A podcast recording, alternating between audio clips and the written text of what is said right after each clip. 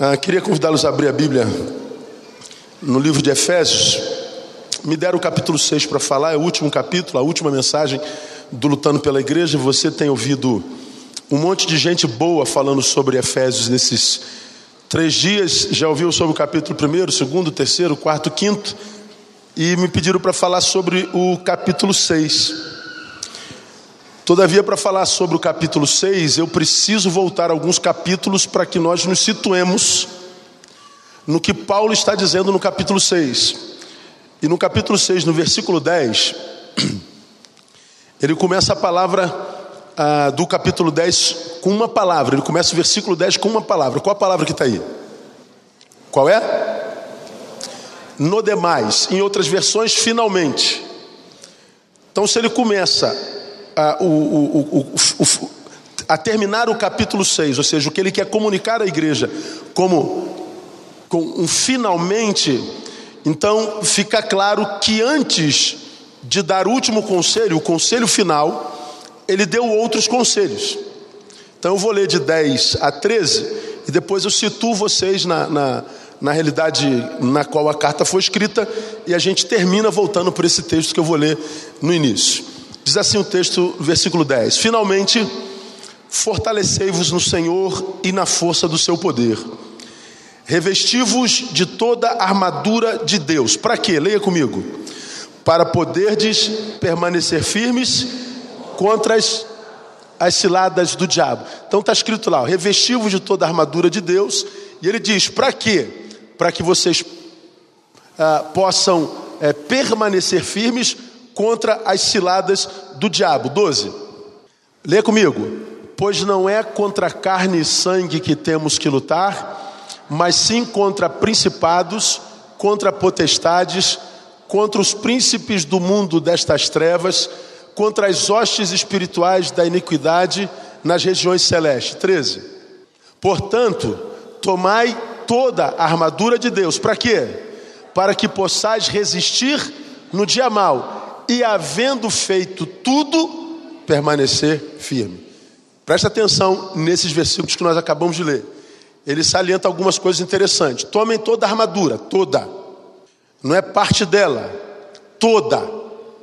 Para quê? Para que a gente possa permanecer firme contra as ciladas do diabo. Há um diabo tramando cilada contra nós. Mais adiante ele diz: revestivos de toda a armadura de Deus. Tomai toda a armadura de Deus. Para quê? De novo, para que possais resistir no dia mal. Dia mal chega na semana de todo mundo. Chega na agenda de todo mundo. E segundo Paulo, é possível, possível que alguns dias maus possam nos fazer fenecer, sucumbir, perder, desistir. Por isso que ele está dizendo, então vocês devem se revestir de toda a armadura de Deus toda, para que quando o dia mal chegar, vocês resistam, e diz lá o texto, havendo feito tudo, ou seja, não deixe nada por fazer, concluam a missão para a qual vocês foram chamados, e mais, havendo feito tudo, permanecer firmes. Então ele está dizendo: você pode fazer tudo, mas terminar quebrado, acabado. Então Paulo fala de um revestimento, mas ele diz que o revestimento vem por finalmente. Guarde isso. Deixa eu situar você em Efésios. A epístola de Paulo aos Efésios, segundo os mais, mais conceituados comentaristas, é, parece ter sido uma correspondência circular e não uma correspondência direta à igreja de Éfeso. Foi uma carta escrita por Paulo que aparentemente foi destinada para todas as igrejas que ele fundou e as quais ele pastoreava e que deveria ser lida em todas elas. Era uma circular. Não era uma carta especificamente para a igreja de Éfeso, mas para todas as igrejas da Ásia Menor por onde Paulo passou. Por que a, a gente entende isso? Seu conteúdo não é pessoal. Não trata de questões e problemas específicos de uma comunidade local, de uma comunidade particular. Não há nada particular a respeito de uma comunidade como outras epístolas que ele escreveu. Então, por isso se entende que ela foi uma carta circular. Não possui saudações pessoais. A única coisa que é citado nessa carta é a expressão aos irmãos que vivem em Éfeso. Mas segundo os, os especialistas dos manuscritos do Novo Testamento, essa, essa frase aos irmãos que vivem em Éfeso não consta dos manuscritos mais, mais conceituados. Então, a, a, quase todos entendemos que é uma carta circular. Supõe-se que poderia se tratar de uma carta que deveria ser lida em todas as igrejas, e quando foi endereçada a, a Éfeso, botaram lá, aos irmãos de Éfeso. Mas não era uma carta específica. Qual o motivo da carta? Qual a razão da escrita?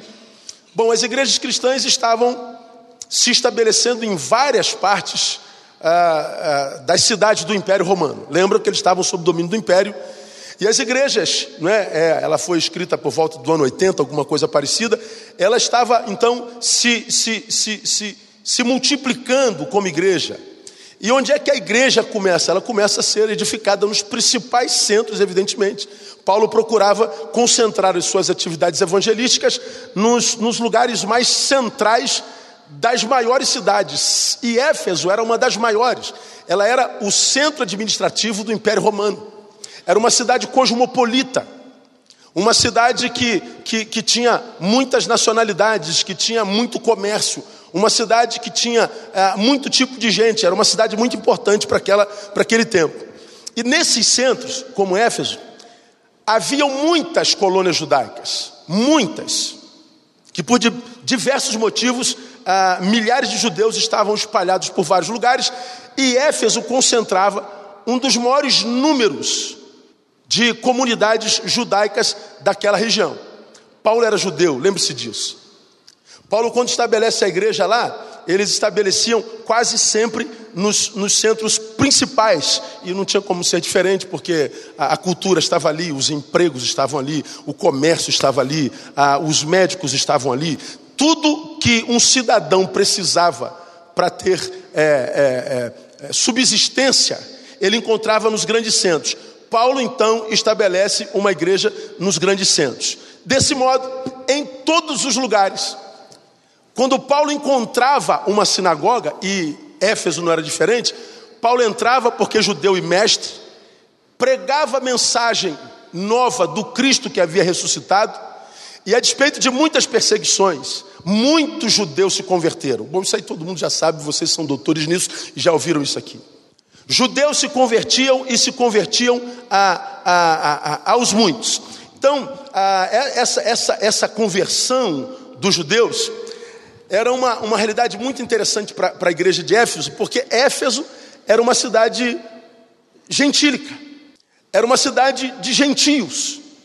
A igreja foi fundada para gentios, a igreja existia numa, numa, numa, numa comunidade que estava sob o domínio romano não era uma área judaica, não era uma área é, é, é, de israelitas, era uma área gentílica. Bom, uma igreja gentílica começa a ser acrescida por judeus. Você sabe que judeus e gentios não se falam, não se comunicam, não se dão bem, não são amigos, não são simpáticos uns aos outros. Paulo está edificando uma igreja de gentios que estava recebendo muitos judeus. Você começa a perceber mais ou menos como é que essa igreja era. E a gente, então, ah, sabe como era o cenário da, da, daquela cidade nesse particular. Né? Muitas é, diversidades naquela, naquela cidade.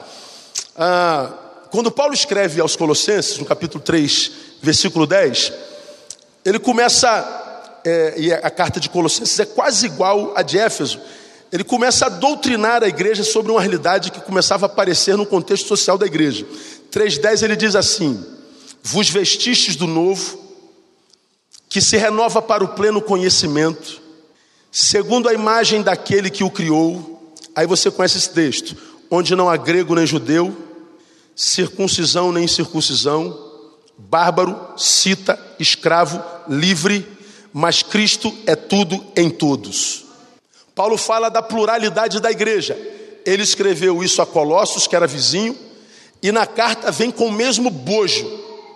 Vocês não são uma igreja específica para gentio, vocês não são uma igreja específica para judeu, vocês não são uma igreja específica para bárbaros, vocês não são uma igreja específica para citas, vocês não são uma igreja específica para escravos, vocês não são uma igreja específica para senhores, vocês não são uma igreja específica para nada. Quando a igreja é de Cristo, Cristo é tudo em todos, todas as diferenças que existem entre todos, todas as divergências se tornam menor na convergência que Cristo produz na igreja. Esse é o conteúdo de Paulo. A existência da igreja no cenário de Éfeso e Colossos é quase um milagre. É como uma igreja edificada para flamenguistas que começa a chegar vascaíno. É uma igreja de corintiano na qual começa a ser introduzido palmeirense. É uma igreja assim, uma igreja extremamente plural. Essa diversidade de componentes da igreja faz com que ela seja extremamente eclética. E a igreja começa a sofrer cisões, dissidências. A igreja passa a ser um lugar onde os crentes vão e se machucam, onde os crentes vão e se entristecem, onde os crentes vão e adoecem. E quando a gente vai para uma igreja dividida, independente da razão dela, e a gente vai para sofrer, para se machucar, para se entristecer, logo, logo nós nos tornamos uma igreja que nós paramos de ir. Igreja não existe para ferir, para machucar. Paulo está escrevendo à igreja falando sobre a necessidade dela entender a sua, a sua, a sua realidade eclética e coletiva, uma igreja que não deveria ter partidarismo. Quando ele escreve 2,14, ele diz assim: ó, porque ele é nossa paz, o qual de ambos os povos fez um, e derrubando a parede de separação que estava no meio, na sua carne desfez a inimizade isto é, a lei dos mandamentos contidos em ordenanças para criar em si mesmo, dos dois um novo homem, assim fazendo a paz, e pela cruz reconciliar ambos com Deus em um só corpo, tendo por ela matado a inimizade. E vindo ele, evangelizou paz a vós que estáveis longe e paz aos que estáveis perto, porque por ele ambos temos acesso ao Pai em um mesmo Espírito. Paulo está escrevendo à igreja para tratar de um cisma. Paulo está escrevendo à igreja para acabar com partidarismo. Paulo está escrevendo à igreja para exortar a igreja sobre a necessidade de comunhão, de coinonia. Paulo está escrevendo à igreja para falar sobre a, a, realidade mais premente da sua carta. Então aqui nós temos o primeiro e mais importante assunto da carta de, de, de Efésios: a unidade da igreja. Qual o versículo chave da carta de Efésios? Efésios 4:13. Até que todos cheguemos à unidade da fé e do pleno conhecimento do Filho de Deus, ao estado de homem feito, à medida da estatura da plenitude de Deus, até que todos cheguemos à unidade da fé. Paulo está dizendo: precisamos crescer em fé, para que nós nos tornemos unos unidade da fé, e isso se dá pelo, pelo pleno conhecimento do Filho de Deus, e ele diz: nós precisamos chegar ao estado de homem feito. Em outras versões, homem perfeito. Ele está dizendo: nós precisamos crescer, amadurecer, para que a gente possa transcender as divergências, e ele está dizendo que só assim a igreja se transforma em igreja. Não há como ser igreja relevante em divisão. Não dá para ser igreja relevante vivendo em partidarismo. Não há como viver igreja relevante cismada. Não há como ser igreja de Deus se essa igreja não amadureceu para que possa transcender os muros de separação que nós temos. Paulo escreve para divertir a igreja. Esse é o tema central da, igreja, da, da, da carta aos Efésios. Até que todos cheguemos à unidade da fé ao estado de homem perfeito. Olha que coisa interessante, eu quero me prender isso aqui. Esse homem feito é o tema da carta. Na versão de vocês, ou da maioria de vocês, está lá a palavra perfeito. Agora eu pergunto aos irmãos: tem como eu e você nos tornarmos homens perfeitos? O que, você acha? Você consegue ser perfeito, Paulinho? A igreja batista coinonia é perfeita? Existe homem perfeito? Bom, Paulo está dizendo, devemos lutar até que nós cheguemos à estatura de um homem perfeito. Deixa eu situar vocês nesse perfeito. Esse perfeito em questão, teleion, que vem de teleios, não tem o mesmo significado de perfeito no português. Porque perfeito no português é sem defeito, sem mancha, sem mácula, pronto. Chegou ao estado sonhado, é aquele em qual no qual não há ruga, no qual não há mais possibilidade de erro. Isso é como nós entendemos na nossa língua perfeição. Mas perfeito é o que é, na Bíblia não é o camarada que já está incapaz de, de cometer erros, que não tem mais defeitos, que não tem mancha, ruga. Perfeito é aquele que conhece plenamente seus defeitos e, porque conhece seus defeitos, luta contra os mesmos com todas as forças, a fim de honrar o sacrifício daquele que o salvou. Perfeito não é o sem, o sem defeito, perfeito é o que se reconhece imperfeito e luta contra a sua imperfeição, a fim de, através da luta e da vitória dessa luta contra si mesmo, fazer valer a pena o sacrifício do Cristo que o salvou. Quem é o perfeito na Bíblia Sagrada? É aquele que se olha no espelho e diz assim: Eu conheço as tuas fraquezas, eu sei qual é o teu calcanhar de Aquiles. É aquele que se olha no espelho e se vê incapaz de se autoglorificar, achando-se melhor do que quem quer que seja, achando-se superior a quem quer que seja, achando-se acima de quem quer que seja. O, o perfeito na Bíblia é o que reconhece suas imperfeições. Esse perfeito que reconhece suas imperfeições é aquele que Paulo chama de homem feito, de homem maduro. De modo que se, se eu me reconheço como imperfeito, eu não tenho problema quando tocam no assunto da minha imperfeição, como por exemplo na exortação. Eu sei que eu tenho defeito, eu sei que eu estou em crescimento, eu sei que eu preciso melhorar. Então, quando alguém sobre mim diz assim, Neil, você está errando nessa área, você precisa ser exortado nessa área, você precisa melhorar nessa área, você pecou nessa área. Se eu sei que eu tenho defeito, quando alguém me exorta, bom, eu não me aborreço, eu não me rebelo, eu me conheço, eu sei que ele está certo, eu sei que eu estou em crescimento. Aí a gente se lembra do que o sábio diz na sua palavra, né? 9 e 8 de Provérbios não repreendas ao escarnecedor, para que ele não te odeie. Repreende o sábio, e ele te amará. É tolo, não adianta repreender, ele não se enxerga, ele não reconhece erro, ele tem uma visão equivocada de si mesmo. Mas se ele é sábio, ele se enxerga, aponta para ele onde ele está errando, que ele vai dizer: Muito obrigado, mestre. Eu não estava percebendo. Ele é humilde. Paulo está dizendo, igreja de Éfeso, para com esse nacionalismo idiota. Você é judeu, você não é melhor que o, que o grego. O grego para de se sentir inferior. Eles não são maiores que vocês. Você que é senhor, não é melhor diante de Deus do que o seu, seu empregado. O empregado não se diminua, porque no reino ele não é mais seu patrão, ele é teu irmão. Nós somos iguais. Para com essa soberba. Para com esse cisma. É, que, é o que Paulo está dizendo.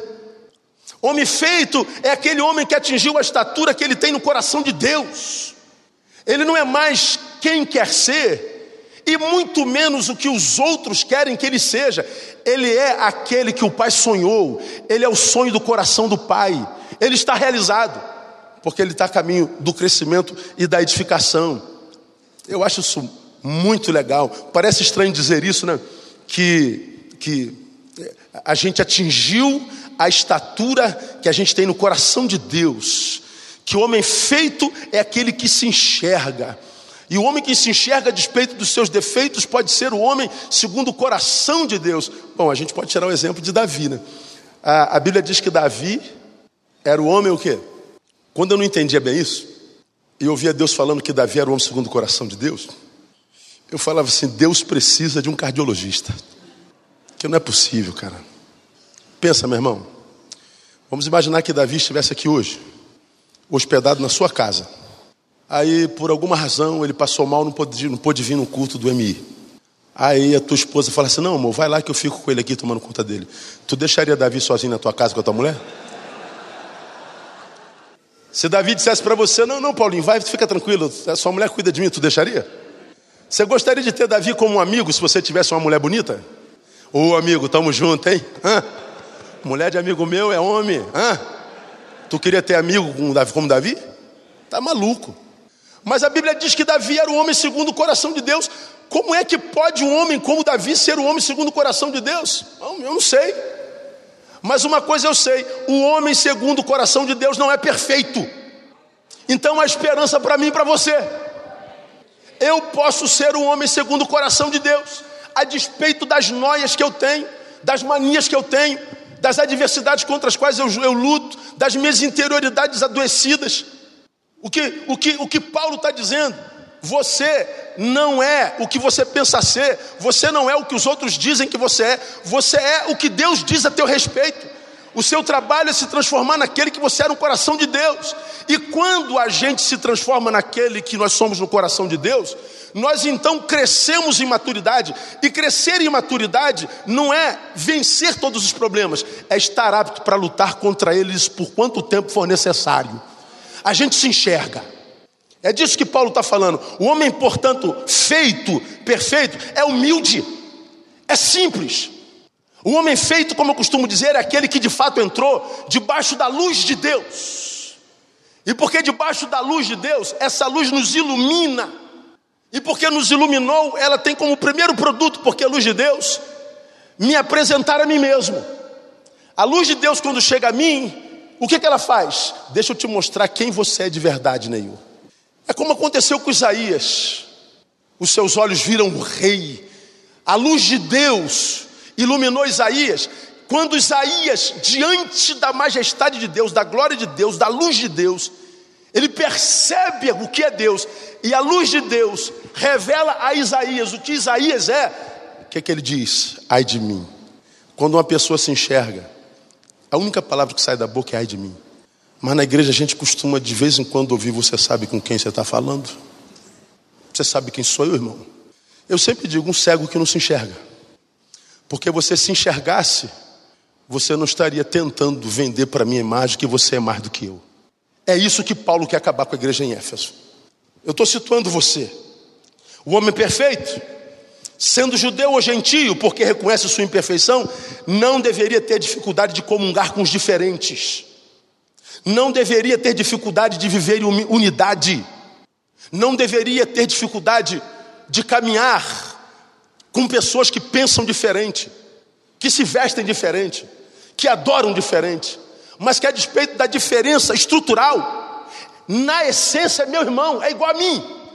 Paulo está dizendo que a, a, a, a, separação que ocorre no meio do povo de Deus, que embora de Deus está separado e dividido, não ocorre por falta de ação do Espírito Santo, ocorre por falta de visão do povo. É um povo que não se enxerga. Quem me acompanha já me ouviu falar a minha definição de soberba. Soberba para mim é um problema oftalmológico espiritual. Porque é um problema oftalmológico espiritual. Toda vez que o soberbo olha para o seu semelhante, o vê menor do que ele é. Toda vez que ele olha para si, ele se vê maior do que o que ele é. Isso é um problema de visão, é oftalmológico espiritual. Ele tem uma visão equivocada a respeito de si e a respeito do outro. Porque tem visão equivocada a respeito de si e do outro, ele não se relaciona bem com ninguém. Ele se torna um câncer na igreja. Se eu amadureci, eu não tenho dificuldade de viver unidade. E se assim é, eu posso afirmar que a falta de unidade entre nós ou é soberba ou falta de visão, como eu acabei de falar. Portanto, a minha dificuldade de conviver com meu irmão revela a distância que eu estou de Deus. Porque se eu estou com dificuldade de chamar meu irmão de irmão, talvez seja eu que não ainda esteja preparado para chamar a Deus de Pai. Porque quem se reconhece de fato como filho de Deus não escolhe a quem chamar de irmão. Nossa divisão é produto de soberba, é produto de afastamento de Deus. Porque quando eu me aproximo de Deus, eu me aproximo de meu irmão, guarda o que eu vou lhe falar. Quando eu me entrego a Deus, quando eu me dou a Ele, Ele me doa a alguém de presente. Se você não é presente na vida de ninguém, você ainda não é de Deus. Talvez você tenha mudado de religião, de roupagem, a sua exterioridade, sua cultura eclesiológica. Mas você não é de Deus ainda. Paulo está administrando à igreja a realidade de transcender nacionalidade, cultura, credo, herança. O chamado é para unidade e unidade, Paulo está dizendo, só entre crentes perfeitos, só entre crentes maduros. E é por isso que Paulo usa tanto no livro de Efésios a palavra um e os seus derivados. Deixa eu mostrar para vocês algumas. Capítulo 2, ele usa um monte. De ambos, judeus e gentios, fez um. Um novo homem, um só corpo, um espírito, unidade do espírito, um corpo, um espírito, numa só esperança, um só Senhor, uma só fé, um só batismo, um só Deus e Pai, unidade da fé, comunidade, unirá, uma só carne. Ele usa um o tempo inteiro. O que que Paulo está dizendo? Ele está dizendo é que a igreja de Éfeso tinha que conseguir transcender o seu problema existencial, ou seja, de convivência. Porque se vocês não conseguirem resolver o problema entre vocês, vocês não estariam aptos para serem revestidos do poder de Deus. O poder de Deus não pode baixar sobre um corpo dividido. É mais ou menos com o que Jesus diz no Evangelho: se alguém quer vir após mim, negue-se a si mesmo, toma sua cruz e me siga. Quer vir após mim? Quero. Eu vou te. Não, peraí, não venha já não. Não basta querer, não. Você tem que se negar primeiro. Como quem diz, resolve o teu problema contigo. Resolva-se. Qual o tal problema? Qual a tua fraqueza? Qual a tua adversidade? Resolva-se contigo. Você não pode vir após mim consigo no lombo. Se você vem após mim, venha sem você. Olha que coisa. Mortifica teu eu. Porque se você vier após mim consigo no lombo, com seus problemas, com as suas nós, com as suas neuras, você vai achar que eu é que tenho que resolver os teus problemas o tempo inteiro. Não é mais ou menos isso que os crentes pensam a respeito de Jesus? Que Jesus é um curandeiro? Que Jesus é um guarda-costa? Que Jesus é o gênio da lâmpada? Que a gente esfrega a lâmpada bíblica, aparece um gênio e diz: Faz o pedido que você quiser, que eu te darei. E se o gênio não der, a gente abandona o gênio. Aí a gente vem com a gente no lombo e vem servir o Jesus que não é o Jesus da Bíblia. Por isso há tanta gente frustrada com Jesus. Há tanta gente que vem a Ele e o abandona. Estou frustrado com Jesus. Como que se pode frustrar com um Deus que é perfeito? Como que se pode frustrar com um ser que não tem sombra de variação? Bom, a visão que nós temos dele que é equivocada. Jesus está dizendo: você precisa se resolver para depois vir após mim.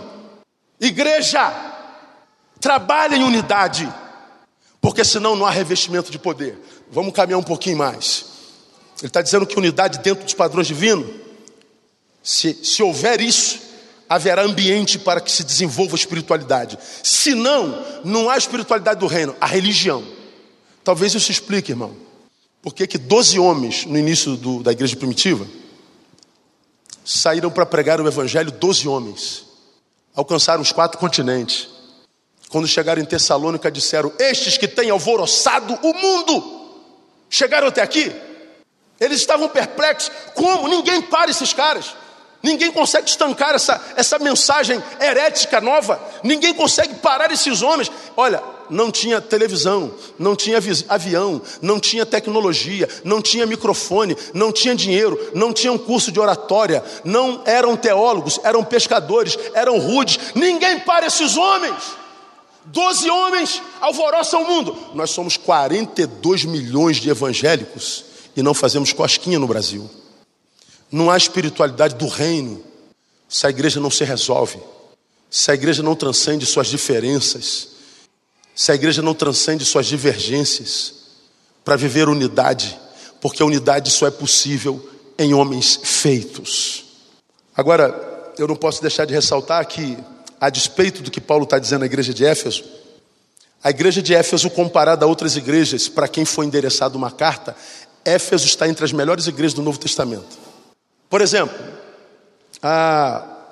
Paulo escreveu aos Coríntios e ele não pôde falar, diz o texto, como a espirituais. Eu não posso falar com vocês como gente grande, porque vocês são meninos, eu tenho que dar leitinho na boca de vocês. Eu queria dar rabada de bode de Deus, mas não posso. queria dar buchada, eu queria dar sei lá o que, feijoada de Deus. Eu queria dar dobradinha, cozido de Deus, mas eu tenho que estar dando leitinho na boca de vocês.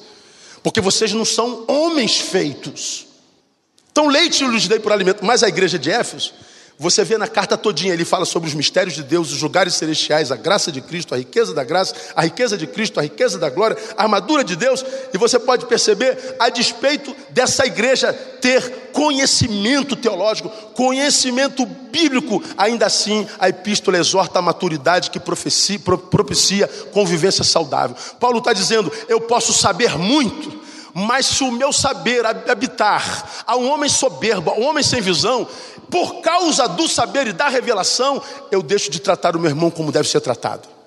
A bênção pode se transformar numa maldição. Paulo exorta a igreja. Esse é o contexto da carta. Agora eu quero passar por uma outra questão primordial para a gente chegar lá no final.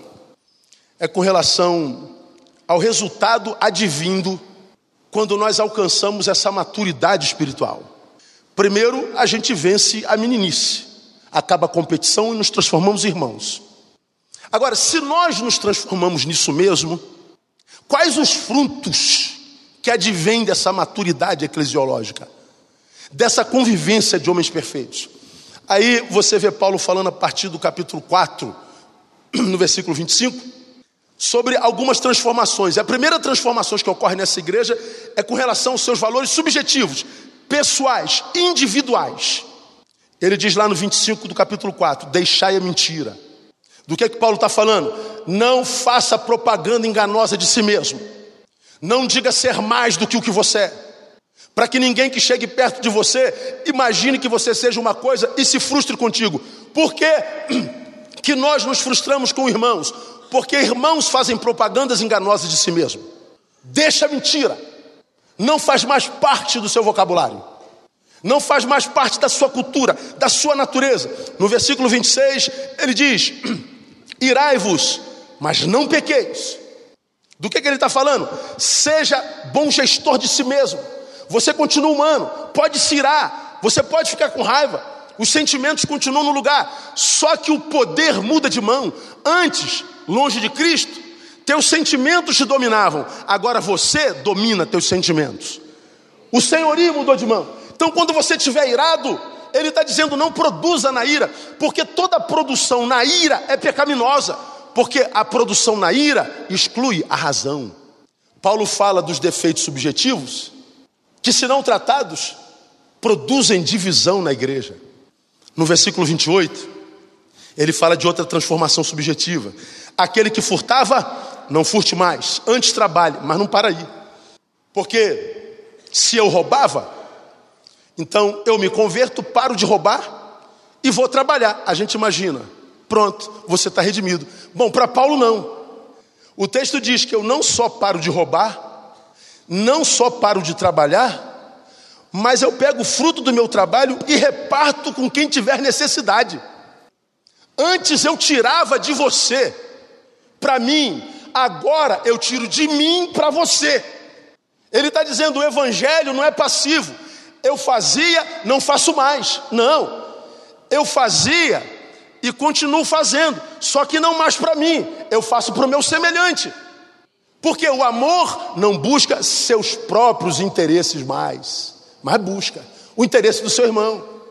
Aí ele diz no 29: Não saia da vossa boca nenhuma palavra torpe, mas só que for boa para promover edificação, para que dê graça aos que te ouvem. Ele está dizendo: ponha um guarda nessa tua boca suja. Ele está dizendo, ou edifica, ou se cala. Por que que Paulo fala que quando a gente amadurece a nossa boca muda, Wellington? Porque Paulo sabe que a vida e a morte estão no poder da língua. E uma igreja saudável, ou ela é silenciosa, ou ela fala para edificar, para curar, para abençoar, para restaurar, nunca para acusar. Aí a pergunta que eu faço é, irmão, quando a sociedade olha para a igreja hoje, será que a sociedade nos vê como uma comunidade de amor? Por exemplo, quando a sociedade vê a relação da igreja com relação aos homossexuais, será que elas acham que nós somos uma comunidade que os ama? Com relação aos pobres, nos importamos com eles? Somos uma comunidade que ministra graça sobre eles. A igreja é relevante para a sociedade hoje. Paulo está dizendo que você seja alguém que seja uma fonte de graça, que a tua boca produza vida. Do que, que ele está falando? Porque a boca fala do que o coração está cheio. Então, se teu coração encheu, tua palavra vai ser sempre edificante. Bom, eu sou batista. Quando eu penso nesse texto, eu penso nas assembleias das nossas igrejas. Quando eu penso nesse texto, eu me lembro dos comentários nas postagens do Facebook. É ódio, ódio ódio, ira, raiva, falta de respeito, falta de educação. Gente vociferante, colocando para fora sua frustração, seu ódio. Não há nada que você publique que não apareça um monte de gente publicando seu comentário contrário, e o comentário não é contra a sua ideia, é contra a sua pessoa. Ódio. Uma vez me perguntaram, pastor, nós já sabemos que o senhor não guarda de Facebook, é verdade. Mas qual foi o pior dano que o Facebook produziu à sociedade de então? Aí eu falei: essa é fácil. O pior dano que o Facebook produziu foi dar voz à idiota. Bom, a idiotice sempre existiu, só que eles não tinham voz. Não tinha onde se manifestar. Agora você acha, olha o Facebook, não tem nada que presta, não tem uma palavra de edificação, não tem nada. É só ódio. Paulo está dizendo: se a tua interioridade foi alcançada e você se tornou um homem maduro, ou você comenta com graça para edificar, ou você fica calado. Por quê? Porque o dedo tecla do que o coração está cheio. Daí a frequência da morte que Zac Magiese citou. Zac Magiese diz assim: ó, causa mortes, traumatismo craniano, fruto de mergulho profundo em pessoas rasas. A gente mergulha em relacionamentos e a gente descobre que a pessoa é rasa e a gente morre de traumatismo craniano. Paulo está dizendo: todo crente deveria ser uma fonte de vida na vida dos que o ouvem. Por último, da transformação subjetiva, Paulo fala no versículo 27: Não deis lugar ao diabo. Por que, que ele fala não deis lugar ao diabo? Porque ele sabe que o diabo se alimenta da produção humana. Não minta. Você está alimentando o teu pai. Não ire. E se se irá, não produza, porque a produção da ira não carrega racionalidade, só ódio, se alimenta o diabo.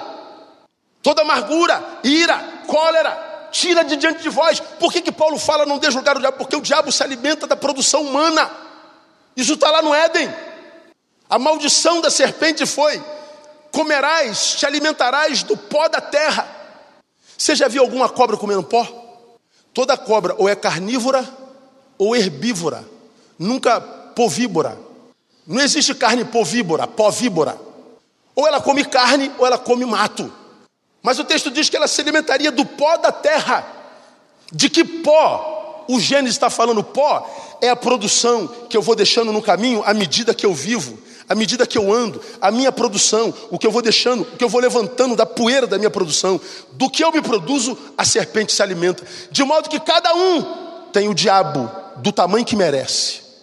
Se você é um carnal, se você não teve a sua interioridade mudada, se você continua mentiroso, se você tem uma boca suja, se você não edifica, se você não compartilha o que Deus tem te dado, se você é um depósito de entulhos emocionais malignos não resolvidos, se você vive para si, você tem uma produção maligna e tem um diabo que logo, logo te esmaga. Mas se você vive santidade e chega à perfeição, o diabo contra o qual você luta é o nanico.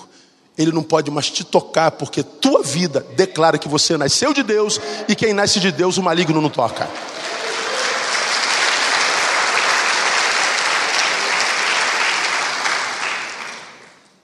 Paulo está dizendo à igreja de Éfeso: se foi alcançado pela graça, você consegue conviver. E consegue conviver porque a tua interioridade foi mexida. Paulo diz que essa transformação se dá também no âmbito familiar. A gente já está no capítulo 5. No 22 ele diz: Mulheres, submetam-se. Maridos, amém. E para falar com a mulher hoje, pós-moderna, sobre submissão, é quase uma heresia. Tu fala assim, mulheres submetam, a mulher vira logo de lado na cadeira, fala, já vem ele. Mas por quê?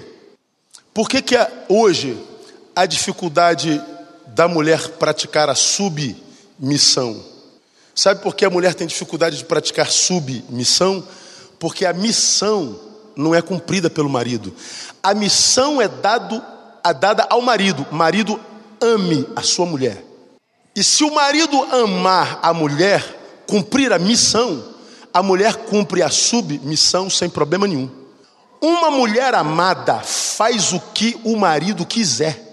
Um marido que ama de fato e de verdade, tira o que quiser da sua mulher. Estou mentindo, mulher? Ama tua mulher para tu ver uma coisa. Uma vez eu atendo um casal, o cara que veio comunicar que estava se afastando, se divorciando da sua mulher. Falei, por que, que aconteceu? Ah, pastor, minha mulher é uma pedra de gelo na cama. Minha mulher parece uma morta, parece um defunto. Você toca nela, está gelada. Essa mulher morreu. Isso é uma pedra de gelo. Isso é um... Já viu aquelas pedras de gelo, pastor, grande? Que... Então, minha mulher é aquilo ali, um bloco de gelo. O defeito está na mulher, né? Eu perguntei se tua mulher é um bloco de gelo. É. Quem é o freezer?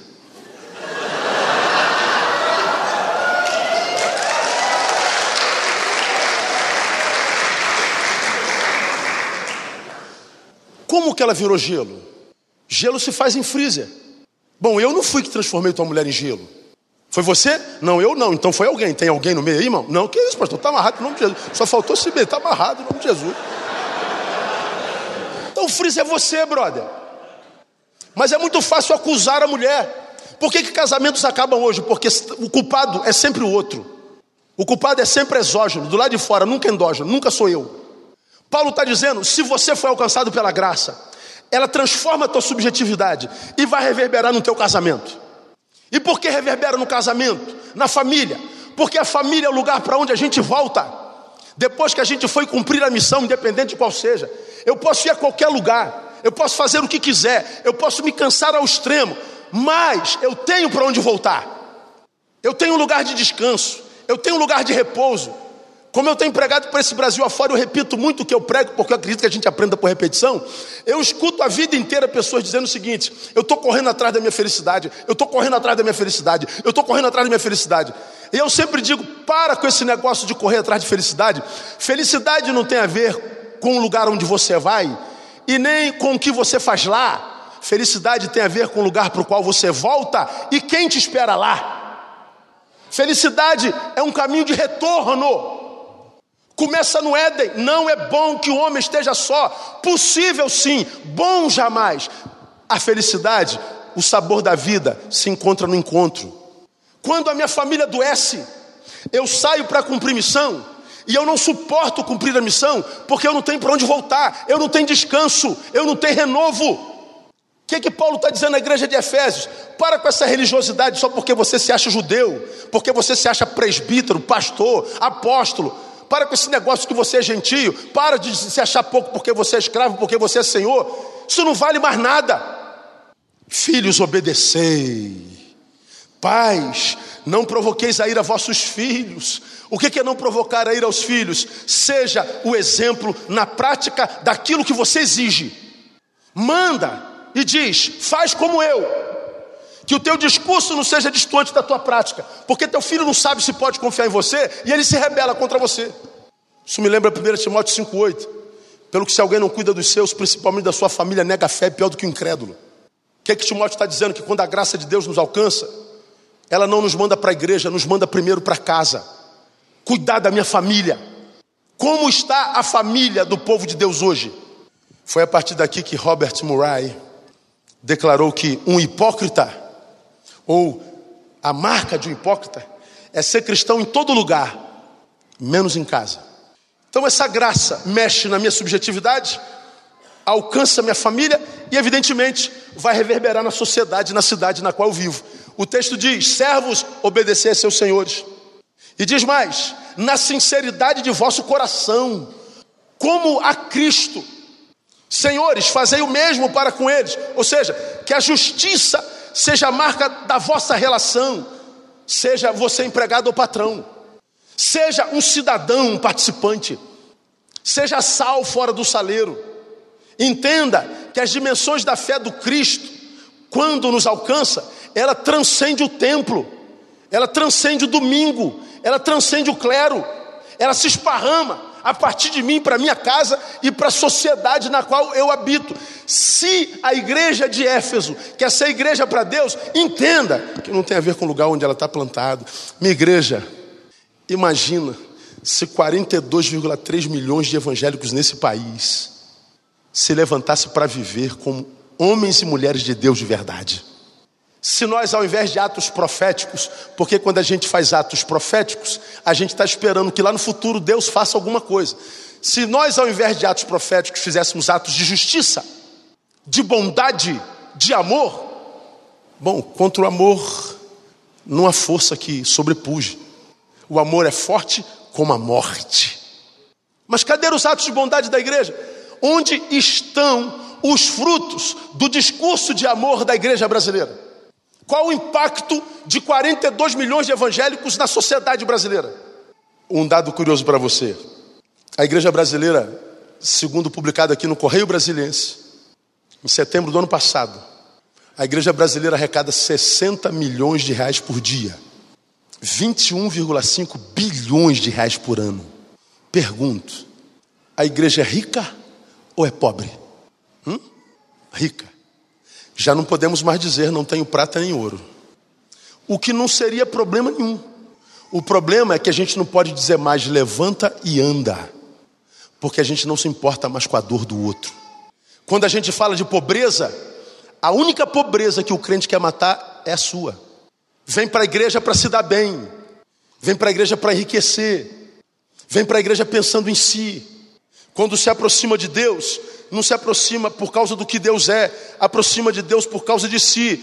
Ele está com uma necessidade, ele está com um problema, e porque está com um problema, ele vem a Deus. O que, que você está fazendo aqui, filho? Perguntaria Deus. Eu estou com um problema, quero que o Senhor me cure. Ah, então você está comigo por causa de você. É mais ou menos isso, Deus. Então, ainda que você esteja aqui, comigo você não está. Mais um frustrado com Deus. Porque quando eu me aproximo de Deus, eu não me aproximo de Deus por causa de mim, eu me aproximo de Deus por causa de Deus. E porque eu encontro Deus, eu encontro as suas benesses. E se de fato eu encontrei, eu preciso, por força da mudança da minha natureza, de compartilhar. Foi como disse Mude: se você diz está indo para o céu e não se importa em levar ninguém para lá, então não é para o céu que você está indo. Ele se materializa na sociedade. Eu não consigo entender como é que nós somos o maior país cristão do mundo, mas nós somos o IDH número 79 entre as nações do planeta. Temos os piores índices de qualidade humana. É a respeito disso que Paulo está falando com os Efésios. Tem a ver conosco ou não tem? Aí a gente volta para o versículo 10 do capítulo 6. Estou terminando. Paulo então diz assim: finalmente, ou seja, depois que você se resolveu consigo e com seu irmão, depois que você mostrou pelos frutos da sua subjetividade que a graça te alcançou, depois que você mostrou que os frutos dessa graça restauraram tua casa. Depois que você mostrou que esse, esse, essa graça fez de você um cidadão consciente, um, cidadão participativo, misericordioso. Depois que você passou por tudo isso, ele diz: então, revestivos. Olha lá. Fortalecei-vos no Senhor e na força do seu poder. Revestivos de toda a armadura de Deus para que vocês possam permanecer firmes contra esse lado do diabo. Lá no 13, portanto, tomai toda a armadura de Deus, para que possais no, resistir no dia mal e, havendo feito tudo, permanecer firmes. Paulo está dizendo que ah, não existe no Evangelho essa espiritualidade contemplativa. Paulo está desconstruindo essa espiritualidade contemplativa, domingueira, templificada, epidérmica, sensitiva, quase é, esotérica. Se o que você chama de espiritualidade não mexeu com a tua estrutura existencial, não passou pelo lugar para o qual você volta, não mexeu na tua relação com a tua cidade, com a tua nação, então você está vivendo uma espiritualidade que não tem a ver com o reino. E se você não vive essa espiritualidade do reino, a armadura de Deus não cabe em você. Ele desconstrói essa armadura. Ele fala que a espiritualidade do reino se materializa na vida. Ele fala que a, a, materialidade do reino se materializa no cotidiano, no dia a dia, é fotografável, se pega, se vê, se toca, é mensurável, mostra, se revela, se em frutos, ela encarna na vida. Se eu não viver essa espiritualidade que encarna na vida, a armadura não cabe em mim. Ou ela fica grande ou pequena demais. O meu número não dá para ela. Agora pense: se o número não dá em mim, a armadura não cabe, eu não me revisto do poder de Deus. Se eu não resisto, se eu não me revisto do poder de Deus, eu não suporto contra as astutas ciladas do diabo. Se eu não tomo toda a armadura de Deus, eu não faço tudo o que deveria fazer. E não só não faço, minha vida fica pela metade, como também eu não fico firme jamais. A minha vida vai ser uma inconstância plena. A minha vida vai ser um altos e baixos sem, sem precedente. A gente vai viver o que eu chamo da unção da roda gigante. Um dia eu estou bem, um dia eu estou mal. Um dia eu estou bem, um dia eu estou mal. Um dia eu estou bem, um dia eu estou mal. Um dia eu estou bem, um dia eu estou mal. Um dia eu estou bem, um dia eu estou mal. Um dia eu estou mal, mal. Porque quem se frustra muitas vezes, uma hora para de tentar. E o Senhor está dizendo aqui para a igreja de, de, de Éfeso: você quer viver uma vida sem interrupções de processos? Você quer a bênção da permanência? Você quer ser alguém relevante no teu tempo? Você quer viver uma vida que vale a pena ser vivida? Só se você se revestir de Deus, do seu poder e tomar toda a armadura de Deus. Mas a armadura de Deus não cabe em alguém que vive para si mesmo. A armadura não cabe na vida de alguém que vive uma fé domingueira. A armadura de Deus não cabe numa vida que vive só para sua nação, só para sua denominação, só para sua casa, que vive para si mesmo. Não há armadura para esse tipo de igreja. Se eu não buscar crescer na estatura de um homem perfeito, a armadura não entra em mim. Então, quando o dia mal chegar, e nós temos muitos dias maus hoje, a gente sucumbe. É por isso que tem 42 milhões de evangélicos, 56 milhões de ex-evangélicos. É por isso que entre os evangélicos, 10%, segundo o IBGE, são chamados de desigrejados. Termino. Lembremos que o diabo trabalha com ciladas. Nem sempre o seu agir é óbvio. Ele vem matar, roubar e destruir, mas não vem com obviedade. Cilada, você se lembra, por exemplo, que é da minha geração? Você lembra da arapuca para pegar rolinha, lembra? Fazia aquelas arapucas, botava no chão, levantava e botava um pauzinho e um barbantezinho, botava um alpichezinho, aí vinha a rolinha toda serelepe. Oh meu Deus, o manjar dos deuses, Deus está me abençoando. Deus está me prosperando, me honrando, olha que beleza. Não, era uma arapuca. Na minha época a gente comia rolinha, pensa que coisa diabólica, mano. Arapuca. Pegava passarinho com visgo, lembra? É assim que o diabo trabalha, com ciladas. Portanto, ele está dizendo: você só vence as ciladas do diabo quando você amadurece, a tua visão amplia. Quando você está revestido da armadura de Deus, quando você vê com os olhos de Deus, quando a tua mente é a mente de Cristo, então você tem a bênção da permanência, da permanência, permanece firme. E eu quero mostrar duas ciladas com, com que eu acredito o diabo trabalha hoje na nossa igreja, e a gente quase nunca percebe. A primeira cilada eu vou chamar de espiritolatria. Isso é neologismo, viu, irmão? É adoração de um tipo de espiritualidade.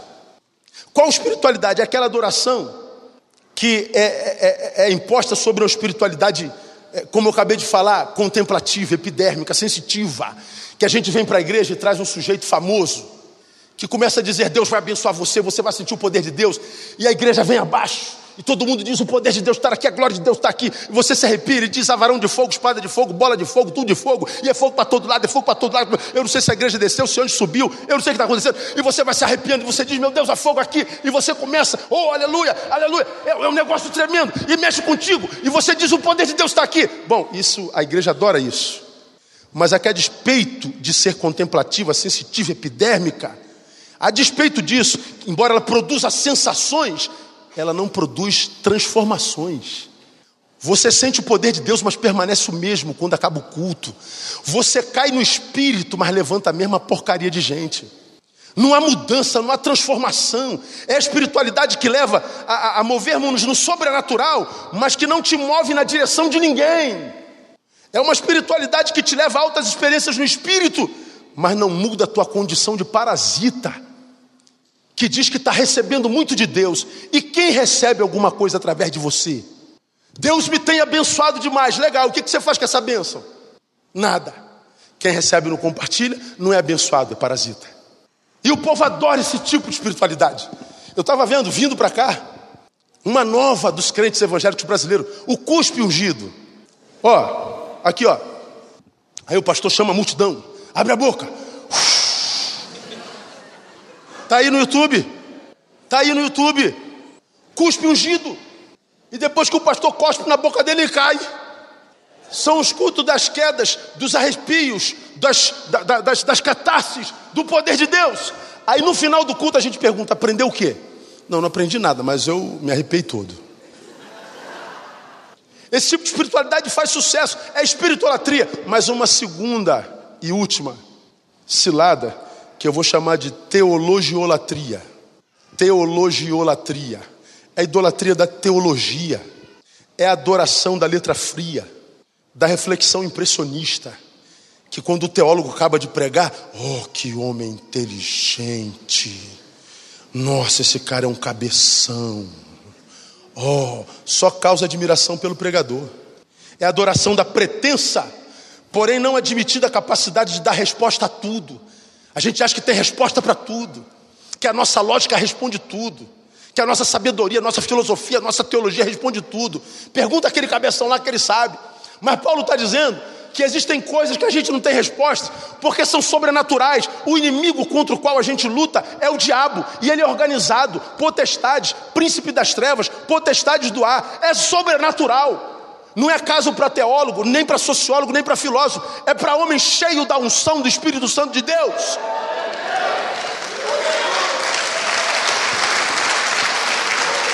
Hoje existe no Brasil uma igreja espiritual, espírito, que, que pratica espiritolatria, e uma igreja, que é quase sempre a nossa, mais reformada, que pratica a teologiolatria.